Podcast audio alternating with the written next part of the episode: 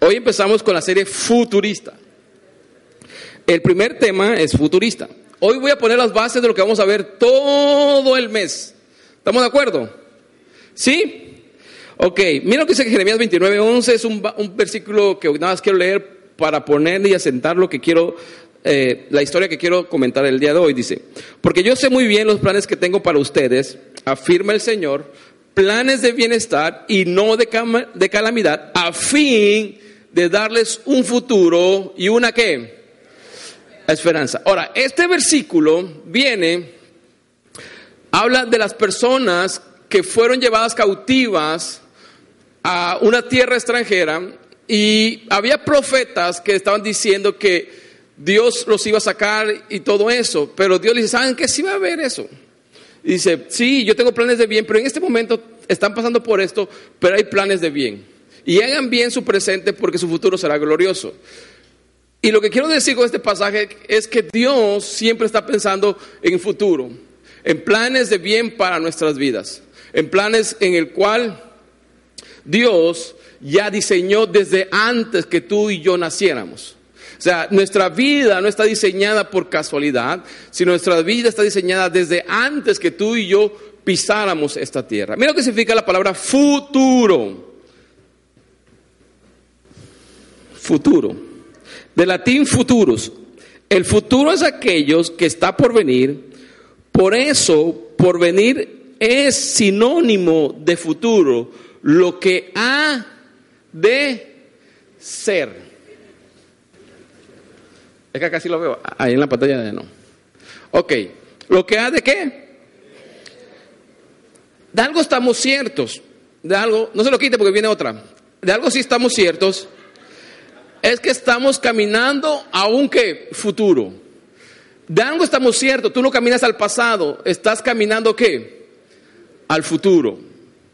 Los futuristas son personas cuya especialidad o interés es el intento de explorar posibilidades sobre el futuro y cómo pueden y cómo pueden emerger del presente, ya sea de la sociedad humana en particular o de la vida en la tierra en general. Esos son los futuristas, los que están explorando qué?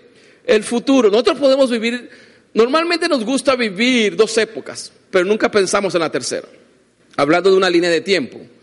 Normalmente nos gusta vivir y el pasado y estamos viendo el presente. Normalmente nos concentramos en esas dos en esos dos tiempos, pasado y presente, y casi muy poco estamos pensando en el futuro. Y Dios cada vez que habla de nosotros, muchas veces no, no, no nos recuerda el pasado, sino siempre habla de qué? De nuestro futuro. Porque nuestro pasado hay cosas buenas, grandiosas, pero ya no tiene tanto poder en nosotros para seguir construyendo el futuro. Ahora, no digo que todo el pasado sea malo, sino que el pasado son glorias pasadas que ya no tendrán hasta cierto punto algo que ver contigo. Tu presente no lo vivas por el contexto de tu pasado, sino por los cimientos de tu futuro. Tu presente no lo puedes vivir ¿verdad? De acuerdo al contexto de tu pasado, sino piénsalo como que es el cimiento de tu futuro. Si nosotros construyemos, vamos hacia, hacia adelante con, con los cimientos del pasado, posiblemente esos cimientos no estén tan firmes. Por eso debemos estar pensando que nuestro presente es el cimiento de nuestro futuro. Ahora, si algo si algo dura tan poco, es el presente. ¿Me explico? ¿Por qué? Es muy fugaz. Ahora, no quiere decir que no sea importante, sí, al contrario. Pero a veces como es tan fugaz, no le ponemos mucha importancia. En este caso, por ejemplo, hace, ya el tiempo de alabanza pasó, o sea, ya pasó. Lo que estamos viviendo va a pasar rápido. Ahorita que te vayas a desayunar, ya pasó la reunión. O sea, el presente es momentáneo. Ahora, no porque sea momentáneo quiere decir que no es importante. Al contrario, es sumamente importante, que hay que aprovecharlo para lo que viene. ¿Por qué es mucho más fácil vivir en el pasado? A veces es mucho más fácil vivir en el pasado porque no necesitas fe. Porque ya es cosas que ya pasaron, ya ocurrieron, son hechos tangibles, hechos que ya vivimos. Por eso no es, eh, ¿cómo se llama? Es más fácil vivir en el pasado porque son hechos en el cual tú y yo eh, no necesitamos nada de fe, no necesitamos nada porque ya sucedieron, fueron hechos que jamás podrás cambiar. No sé si me estoy explicando. Que ya marcaron tu vida para bien o para mal, si hablamos de, algo, de, de esos dos tipos de cosas, sino que simplemente ocurrieron. No necesitas nada para querer que sucedan, sino ya sucedieron, ya fueron, ya establecieron, ya no hay forma de, de ¿cómo se llama?, de que no sucedan, ya están. Ahora, Ahora, ¿por qué nos cuesta vivir en el futuro? Porque necesitamos fe. ¿Me explico? Es más fácil vivir en el pasado, ¿por qué? Porque necesitas fe. Ah, ¿cómo me gustaría que fuera como antes? Sí, porque ya viviste, ya supiste lo que pasó. Ya tienes una idea, ya sabes el final, ya sabes qué onda. Por eso, por eso el pasado nos gusta a veces estar ahí metidos. Y el futuro, ¿por qué no? A veces no nos gusta pensar en él, porque muchas veces es incierto para muchos. Y para el futuro tú necesitas qué? Fe.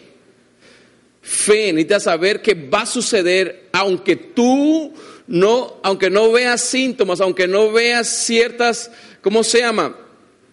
Circunstancias que están alrededor, como que va a suceder, como que te da la esperanza que suceda. No, posiblemente el futuro muchas veces está rodeado de tanta incertidumbre que piensas que nunca va a pasar, porque damos fe. Las circunstancias muchas veces del presente nos están gritando que no hay un futuro seguro en Dios. Las circunstancias del presente normalmente nos gritan que no hay un buen futuro para nosotros. Y ese es el gran problema de creer en el futuro, de pensar en el futuro, por las circunstancias que vivimos hoy. Ahora, construir nuestras vidas a través de nuestro futuro nos dará enfoque, nos dará un enfoque, nos dará una visión, construir nuestras vidas a través de nuestro futuro nos dará qué? Enfoque. Aunque físicamente es más difícil ver hacia atrás que ver hacia adelante. ¿Sí o no? ¿Qué es más difícil? Porque tienes que hacer esto, ¿o no? Siempre es más fácil ver, ver hacia adelante. Aunque físicamente es más difícil ver hacia atrás que ver hacia adelante, en el interior de nuestras vidas pareciera lo contrario. Nos gusta siempre nuestras emociones al pasado, nuestras vivencias hacia el pasado. Cimentamos nuestras vidas hacia el pasado. Siempre es más fácil en emocional tirarse al pasado que al frente. Cuando físicamente Dios nos diseñó para siempre estar mirando qué? Al frente, viendo hacia adelante, viendo hacia, hacia donde vamos, no el pasado. Si a Dios le interesara que viéramos lo de atrás, no hubiera puesto un ojo aquí.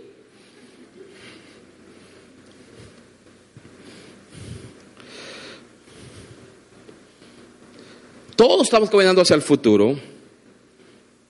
El problema es que muchos no lo estamos vislumbrando.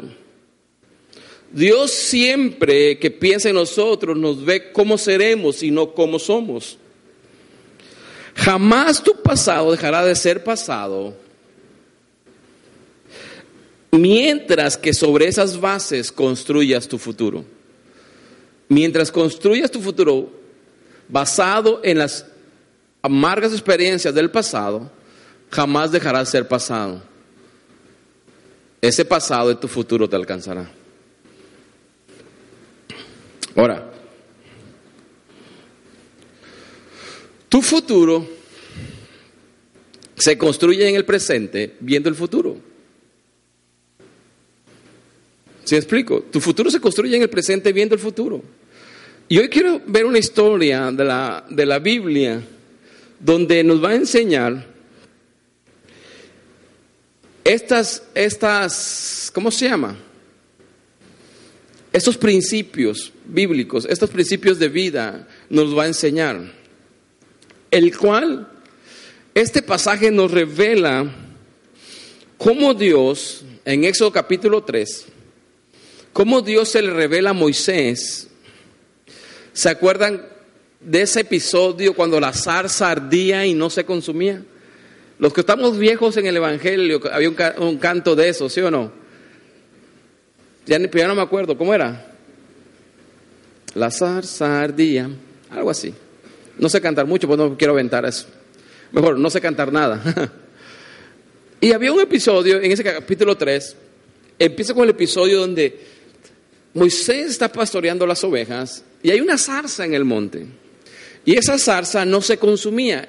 Y las zarzas tenían la peculiaridad que se consumían en segundos. Pero esta zarza no se consumía. Y Dios le habla a Moisés y le dice, ¿sabes qué? Moisés va y lo, y lo primero que le dice Dios, quítate las sandalias o el calzado de tus pies, porque el lugar que pisas santo es. Eso es lo primero que le dice Dios a Moisés. Pero lo segundo que le dice a Moisés son las siguientes palabras. El contexto de este versículo es que el Señor había oído el clamor de su pueblo que estaba ¿qué? esclavo en Egipto. Y mira que después de decirle, quítate las sandalias o quítate el calzado de tus pies, porque el lugar que pisas santo es, el Señor le dice esas palabras, dice, pero el Señor siguió diciendo, siguió diciendo después de qué, de que le dijeron que se quitara el calzado. ¿Estamos de acuerdo? Dice, pero el Señor sigue diciendo, ciertamente he visto la opresión que sufre mi pueblo en Egipto. ¿Qué estaba viendo Dios? Di conmigo, presente. Los he escuchado quejarse de sus capataces y conozco bien sus penurias.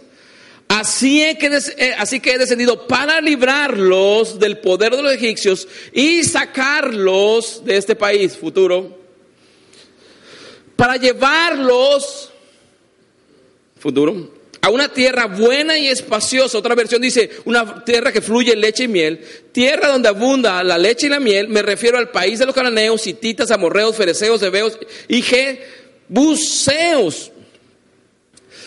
Dios está hablando del futuro de quién? Del pueblo de Israel, ¿sí o no?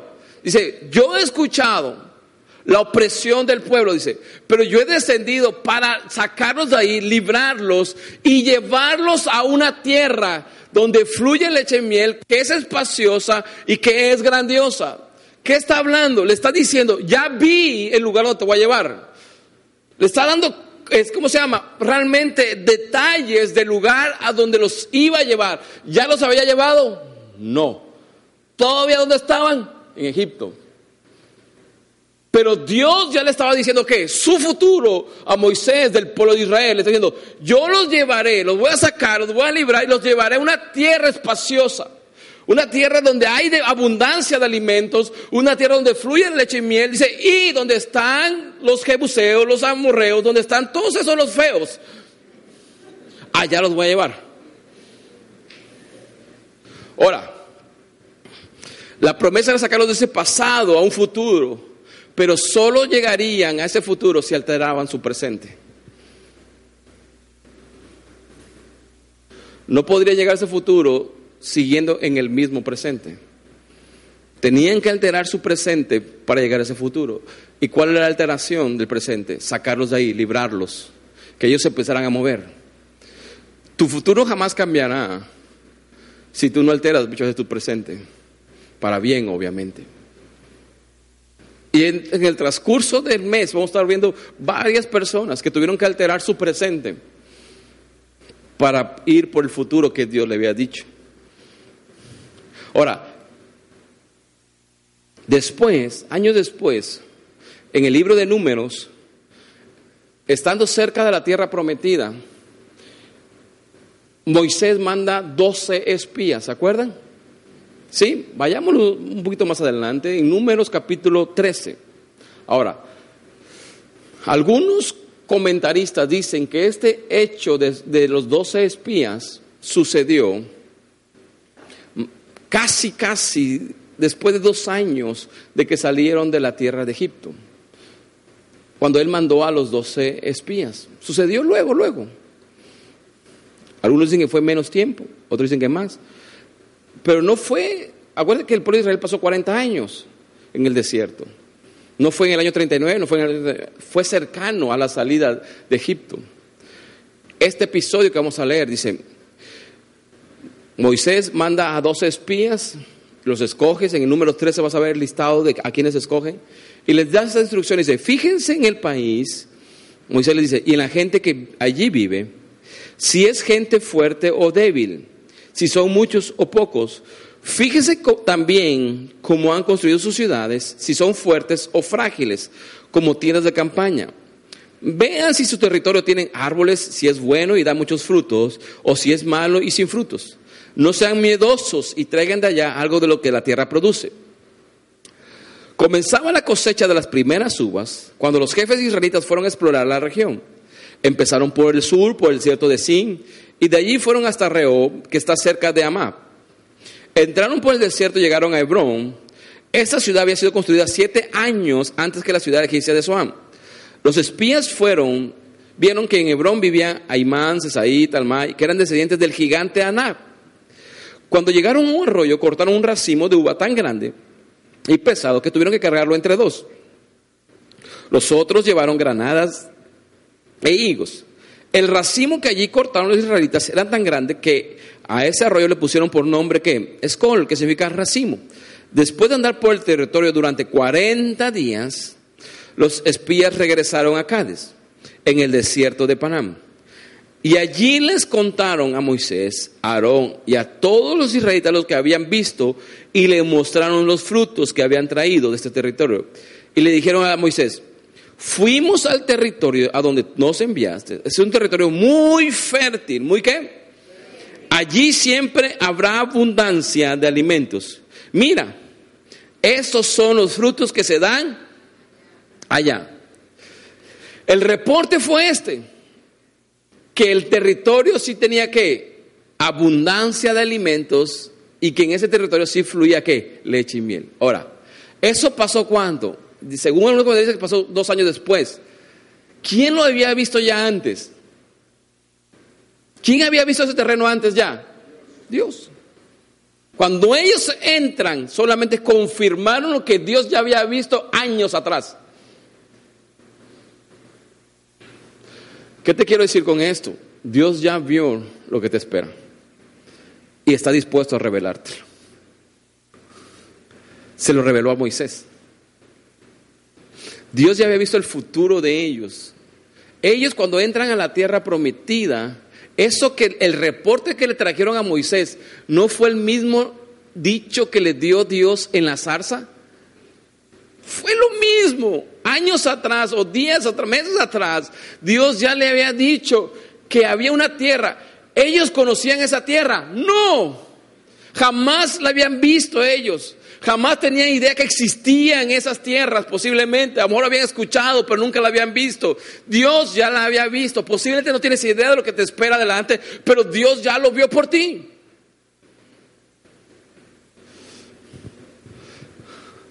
Dios empieza a ver nuestro futuro antes que demos el primer paso hacia este. Ellos no habían dado ningún paso cuando estaban en la zarza y Dios ya había visto lo que ellos después, años atrás, digo, perdón, años adelante vieron. Miren lo que dice el versículo 28. Lo malo, ahí empezó lo malo, lo malo, dice, es que la gente que vive allá es muy fuerte y han hecho ciudades grandes y bien protegidas. Hasta vimos a los descendientes del gigante Anak. En el desierto viven los amalecitas, en las montañas viven los hititas, los jebuseos y los amorreos, y entre el mar y el río Jordán viven los cananeos. Ahora, ¿eso ya se lo había dicho Dios? También. Éxodo capítulo 3, versículos 7 y 8, ya se le había dicho Dios que estaban los hititas, los cananeos, los amorreos, los jebuseos y todos los feos. Ya se le había dicho Dios. También vio las adversidades de Dios del futuro. Sí. También. Pero Dios confiaba que ellos le creerían a Dios, le creerían a Él para conquistar esos territorios. Dios confía que cuando te, muestra el futuro y las adversidades que con Él llevan, le creas a Él que vas a poder vencer. Mira lo que dice el versículo 30. La gente comenzó a murmurar, pero Caleb les ordenó callarse y les dijo, vamos a conquistar ese territorio, podemos hacerlo. Pero los otros que habían ido con él empezaron a desanimar a los israelitas diciéndoles en el que el territorio era malo. Esa es una gran mentira. ¿Por qué es una gran mentira? Tú no puedes definir, definir el territorio si es malo o es bueno por las adversidades que con él llevan. Tú no puedes decir que el futuro es malo, es bueno porque hay adversidades adelante. Dice, es malo no lo hagan, les decían. No podremos vencer a, gente tan poderosa. Los que viven allí son gigantes como Anac. Ante ellos nos veíamos tan pequeños como grillos. Además, es un lugar en donde no se puede vivir. Es tan malo que la gente se muere como si se los tragara la tierra. Es importante qué ves en tu futuro. Porque depende cómo tú ves tu futuro, es lo que tú hablas. Diez personas vieron muerte en su futuro. Diez dos personas vieron la tierra que Dios le había dicho a Moisés dos años atrás o años atrás. Depende cómo tú veas tu futuro, es lo que tú hablas. Dios, ponte dos lentes, Dios te habla de un futuro que Él siempre ha visto.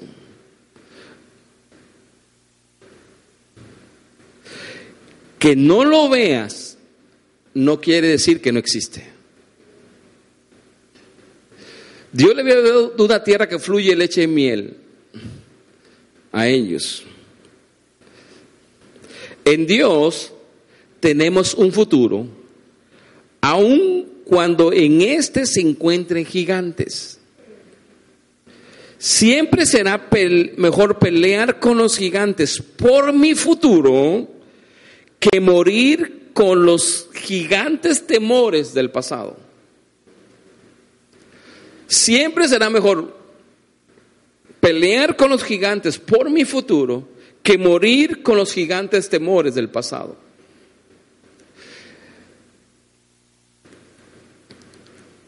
Aquí está esto.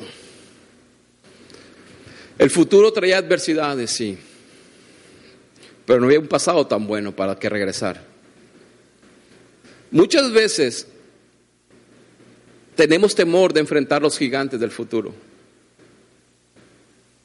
Pero sabes que cuando tú no enfrentas los gigantes que traerá el futuro, es porque los temores gigantes que están de tu pasado te están gobernando. Muchas veces el ancla para seguir caminando en fe es que no hemos tenido buenas experiencias atrás y pensamos que Dios no ha estado allá. Dios se revela al pueblo de Israel diciendo, yo escuché tu clamor y tu opresión y por eso he descendido. ¿Qué te quiero decir? Dios ya te vio. Dios ya escuchó tu oración y va a empezar a hablar acerca de tu futuro. El problema va a ser este, o la decisión va a estar aquí, que en el futuro también hay adversidades. Pero yo prefiero pelear con los gigantes que, que me depare el futuro que morir con mis gigantes temores del pasado. Porque si yo no lucho con los gigantes que trae el futuro, voy a morir del pasado. Mira lo que dice aquí. Lo que ves en el futuro es lo que hablas en el presente. Aquí hay dos grupos de personas. Aquí hay dos grupos de personas. Las dos, las doce personas que fueron vieron lo mismo, ¿sí o no? Las doce personas vieron lo mismo, pero respondieron diferente a lo que vieron. Las doce personas vieron su futuro. Hmm. Las doce vieron su futuro. Ahora, dos vieron un futuro glorioso, diez vieron un futuro de muerte. Si tú vas a continuar con la serie, vamos a, darle un poquito más después, y no te olvides el nombre de Caleb. Caleb. Caleb. Para que tú te lo recuerdes en la siguiente serie. Pero las doce vieron el futuro. ¿Qué te quiero decir? Todos estamos viendo el futuro, pero no todos estamos viendo lo mismo.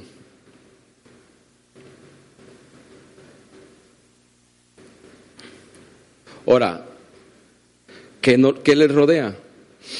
Muchas veces las circunstancias que te rodean nublan tu futuro. Mira lo que dice Números 14, 1, 9, para ir terminando esta historia. Aquella noche todos los israelitas empezaron a gritar y a llorar.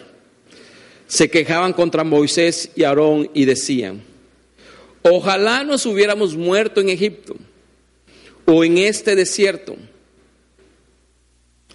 Empezaron a recordar que su pasado, Egipto es pasado, ojalá nos hubiéramos muerto en Egipto o en este desierto. ¿Para qué nos trajo Dios a este territorio? ¿Solo para que nos maten a todos y se lleven como esclavos a nuestras mujeres e hijos? Mejor regresemos a Egipto, pasado. Y se decían unos a otros, vamos a elegir un, a un jefe que nos lleve de vuelta a... ¿A dónde? Al pasado. Si te enfocas en las adversidades que conlleva el futuro, desearás que el pasado sea tu presente. Ya no tenían ese pasado. El presente que vivían ellos en el desierto no era el mismo que tenían en el pasado en Egipto. Pero cuando tú te enfocas en las adversidades que conlleva el futuro, desearás en tu corazón que el pasado de opresión se convierta en tu presente. Ellos dijeron, versículo 4, se decían uno otro, vamos a elegir un jefe que nos lleve de vuelta a qué? A Egipto. Quiero que mi pasado de opresión se convierta qué? En mi presente ahora. Normalmente nosotros estamos tentados a eso a que el pasado que vivimos se convierta en nuestro presente. ¿Para qué vine a Cristo? Mira cómo estoy. Mejor regreso atrás, mejor estaba mejor atrás. Y tú empiezas a anhelar por las cosas que Dios no ha respondido. Supuestamente tú, anhelar que tu pasado se vuelva a convertir en tu presente, cuando tu presente era de opresión. Realmente el pasado del pueblo de Israel en Egipto no fue nada bueno. Pero ellos empezaron a enfocar en las adversidades que traía el futuro y desearon en su corazón que el pasado que tenía se convirtiera en ese momento su presente. ¿Sabes por qué nunca salimos del pasado? Porque le tenemos miedo a las adversidades del futuro. Versículo 5. Entonces Moisés y Aarón se tiraron de cara al suelo delante de los israelitas y también se rasgaron la ropa en señal de dolor Josué y Caleb, que eran dos de los que habían ido a explorar el país. Y les dijeron a todos los israelitas el territorio. Este es el reporte de los otros dos que vieron futuro. Es bastante bueno. ¿Es bastante qué? Allí siempre habrá abundancia de alimento. Dios nos ama. Los otros veían en su futuro que Dios los estaba castigando. ¿Ellos que veían? El amor de Dios. Nos ayudará a entrar en Él y nos dará. Lo importante, le dice ellos dos, es que no se rebelen contra Dios ni tengan miedo de la gente que vive en ese territorio. Será muy fácil vencerlos. Porque ellos no tienen quien nos cuide. Nosotros, en cambio, contamos con la ayuda de nuestro Dios. No tengan miedo.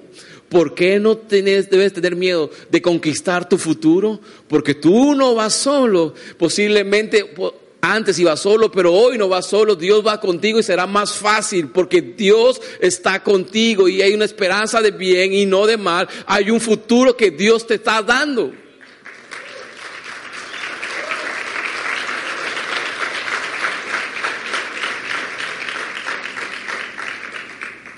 El futuro que Dios te muestra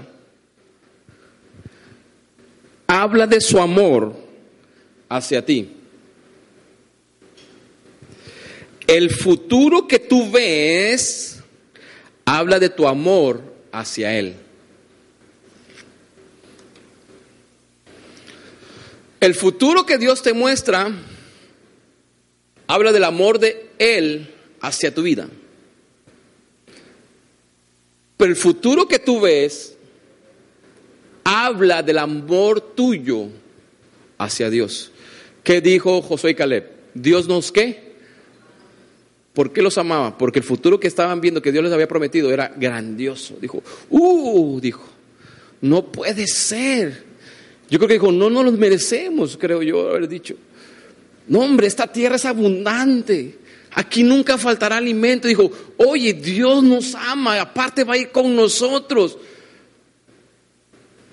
Lo que tú ves revela tu amor hacia Dios. ¿Por qué? Porque tú nunca dudarías de que Dios te metiera algo que no podrás vencer. Tú nunca dudarías que el futuro que Dios tiene preparado para ti es para muerte. Por eso cuando Dios te revela el futuro, habla de su amor. Dice, uff, aquí está mi amor mostrado. Pero lo que tú ves a lo que Dios te reveló, habla de tu amor hacia Él y de tu confianza hacia Él. Aquí está la otra parte. Los otros diez revelaron qué pensaban de Dios, viendo que el futuro dijo, no, Dios nos trajo aquí a morir. Eso no habla de amor. Lo que Dios te revela habla de su amor hacia ti. Lo que tú ves en el futuro habla de tu amor hacia Él. ¿Qué estás viendo? Ah, como tú estás viendo el futuro, eso habla de cuánto le crees a Dios. Si tú estás viendo en el futuro calamidad, desgracia, ya llévame Señor porque ya no sé qué hago aquí. Eso no habla del amor que tú tienes hacia Dios. Eso habla de que tu esperanza ya no está puesta en Dios. Eso habla de que Dios está abandonado. Eso habla de que tú no tienes esperanza en Él. Eso habla de que Dios se olvidó de ti. Eso es lo que estaba diciendo el pueblo de Israel. Y me, me gusta eso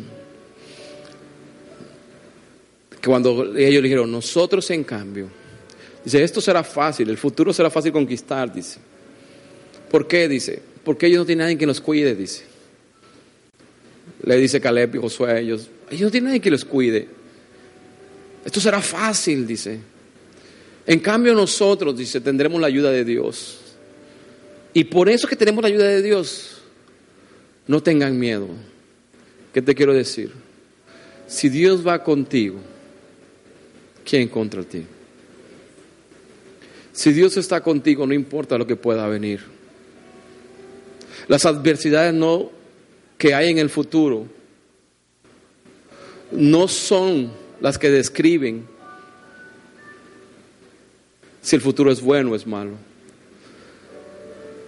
Lo que quiere decir que lo que describe si un futuro es bueno es porque Dios lo dijo nada más. No importa las adversidades que con le lleven, si Dios lo dijo, es grandioso. Terminamos con esta frase. Nunca caminas solo hacia tu futuro. Él siempre está presente.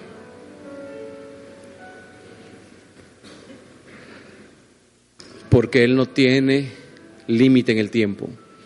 Él ya fue a ver tu futuro, ya construyó tu futuro y viene a estar contigo en el presente para llevarte a donde Él te dijo. Qué impresionante. Éxodo capítulo 3. Cuando Dios le habla a Moisés en la zarza, ya había viajado en el tiempo. Porque ya Dios sabía quién habitaba en esas tierras ya sabía Dios lo que había. Y se lo describió tal y como Josué y Caleb lo vieron. Pero no tan solo fue el Señor para allá a ver eso, o ya lo sabe todo, él mejor dicho, sino que Él viene al presente tuyo para llevarte a ese futuro. Jamás te deja solo. Dios está contigo. Yo no sé cómo estás tomando las épocas que vienen,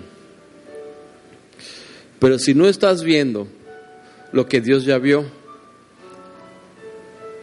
posiblemente sigues anclado en el pasado. Si no estás viendo cómo Dios ve las cosas de tu vida en el futuro, posiblemente el pasado siga siendo tu presente. Y cuando construimos en el pasado, jamás dejará de ser pasado. Ponte de pie, por favor.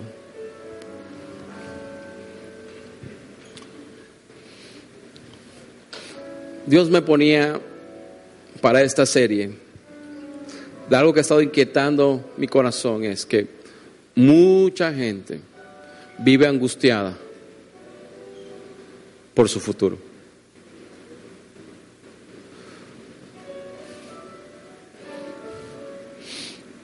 Porque la base para juzgar su futuro es su presente. Y Dios nunca, nunca basará tu futuro de acuerdo a tu pasado. Te digo esto porque el pueblo de Israel estaba viviendo un presente muy fuerte. Y Dios tenía un futuro mejor. No, sé qué estás viviendo hoy en el presente a causa del pasado. Pero Dios te dice que puedes tener, puedes tener un futuro mejor. Ahora, no te estoy vendiendo cualquier cosa. No te lo estoy pidiendo fácil. También te dije que en los futuros de Dios también hay adversidades. Pero también te dije esto. Más vale morir. Más vale pelear con los gigantes del futuro que con tus temores gigantes del pasado. Yo no sé si está angustiando lo que ha de venir, pero créele a Dios que Él tiene una esperanza y un futuro para nosotros.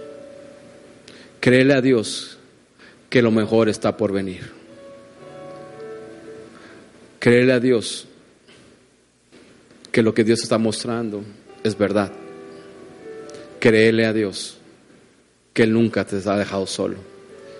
Cree a Dios que Él te acompañará hacia donde Dios te dijo que te llevaría.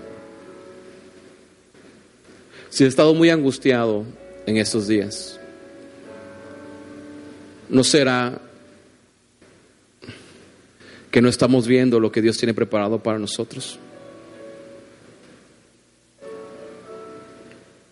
Si tú has estado muy angustiado en, este en estos días, muy preocupado en estos días,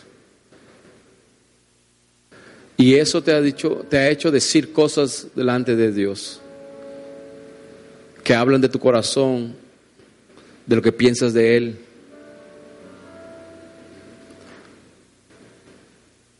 ¿Por qué no le pides perdón a Dios?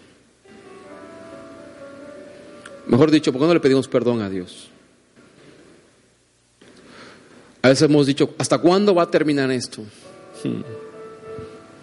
Es que Dios no me escucha, es que Dios... Creo que esas palabras no hablan de un futuro que tú le crees. ¿Por qué no le decimos, Señor, yo sé que mi redentor vive? Yo sé que me librarás en el tiempo de la angustia. Yo sé que tienes planes de bien y no de mal. Yo no sé qué estás hablando a causa de tu presente. Pero mejor empieza a hablar a causa de tu futuro. Padre, te damos gracias por esta mañana. Gracias por hablarnos al corazón, Señor. Gracias por llevarnos, Señor. Padre, por ir por pensar más allá, por pensar fuera de la caja, Señor, como el mundo piensa. Padre, por pensar más allá, Señor, de los límites del tiempo, Señor, y pensar, Señor, que El estar aquí no es casualidad, Señor. Pensar, Señor, que tú tienes un futuro mejor para nosotros. Pensar, Señor, que aún las adversidades que conllevan el futuro, tú, Señor, nos dará la fuerza para vencer, Señor. Padre, y siempre estarás con nosotros. Gracias te damos esta mañana, Señor. Quita todo temor, Señor, en el nombre de Jesús. Si tú tienes temor por tu futuro, dile, Señor, quita todo temor de lo que ha de venir, Señor. Yo, guárdame, Señor, en la paz de mi corazón, Señor. Padre, que yo pueda estar confiado en ti siempre, Señor. Padre, quita todo temor de mi vida, Señor. Lo que ha de venir, Señor. Padre, lo que ha de suceder el día de mañana, Señor. Padre, quita toda, Padre Santo, incredulidad de mi corazón, Señor. Que tú tienes planes de bien y no de mal, Señor. A causa del presente que vivo, Señor. Tú has escuchado mi clamor y el futuro es mejor, Señor. Padre, pon esa paz que sobrepasa todo entendimiento, Señor en mi vida. Yo quiero hacer una invitación para aquellos que vienen por primera vez, segunda tercera vez y nunca han recibido a Jesús en su corazón. El futuro empieza en Jesús y termina en Jesús. Hmm. Porque Él es el principio y el fin. Si tú quieres comenzar realmente un futuro, un futuro de vida, necesitas atender a aquel que lo da. Aquel que es, que se llama Jesús. Si tú nunca has recibido a Jesús en tu corazón, hazlo esta mañana. Yo te invito a que tú lo hagas. Si tú lo quieres hacer, repite esta oración después de mí. Di conmigo, Señor Jesús, hoy te pido perdón por todos mis pecados. Gracias por hablarme hoy de ese futuro lleno de esperanza. Gracias Jesús por escribir mi nombre en el libro de la vida en el nombre de Jesús. Amén.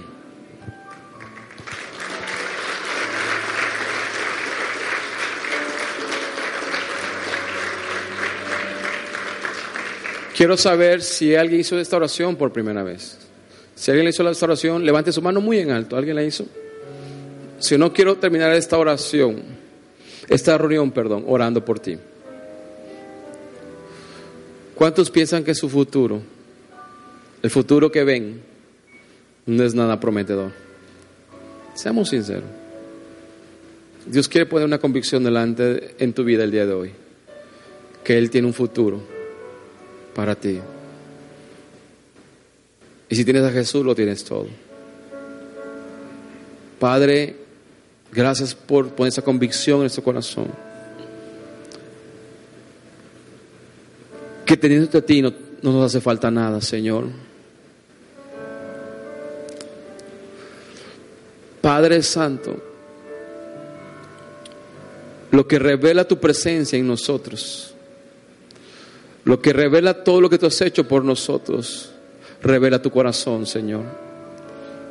Que siempre, Señor, nos has amado con ese amor eterno. Que tú siempre has pensado en nuestro futuro. Tanto así que diste a Jesús para que no fuéramos a la muerte eterna pensaste en tu futuro, dándonos vida eterna. Y como tu palabra dice, Señor, si nos diste a Jesús, ¿cómo nos darás con Él todas las cosas? Confiamos en ti, Señor. Confiamos en tu palabra. Y confiamos en tu futuro. En el nombre de Jesús. Amén, amén y amén.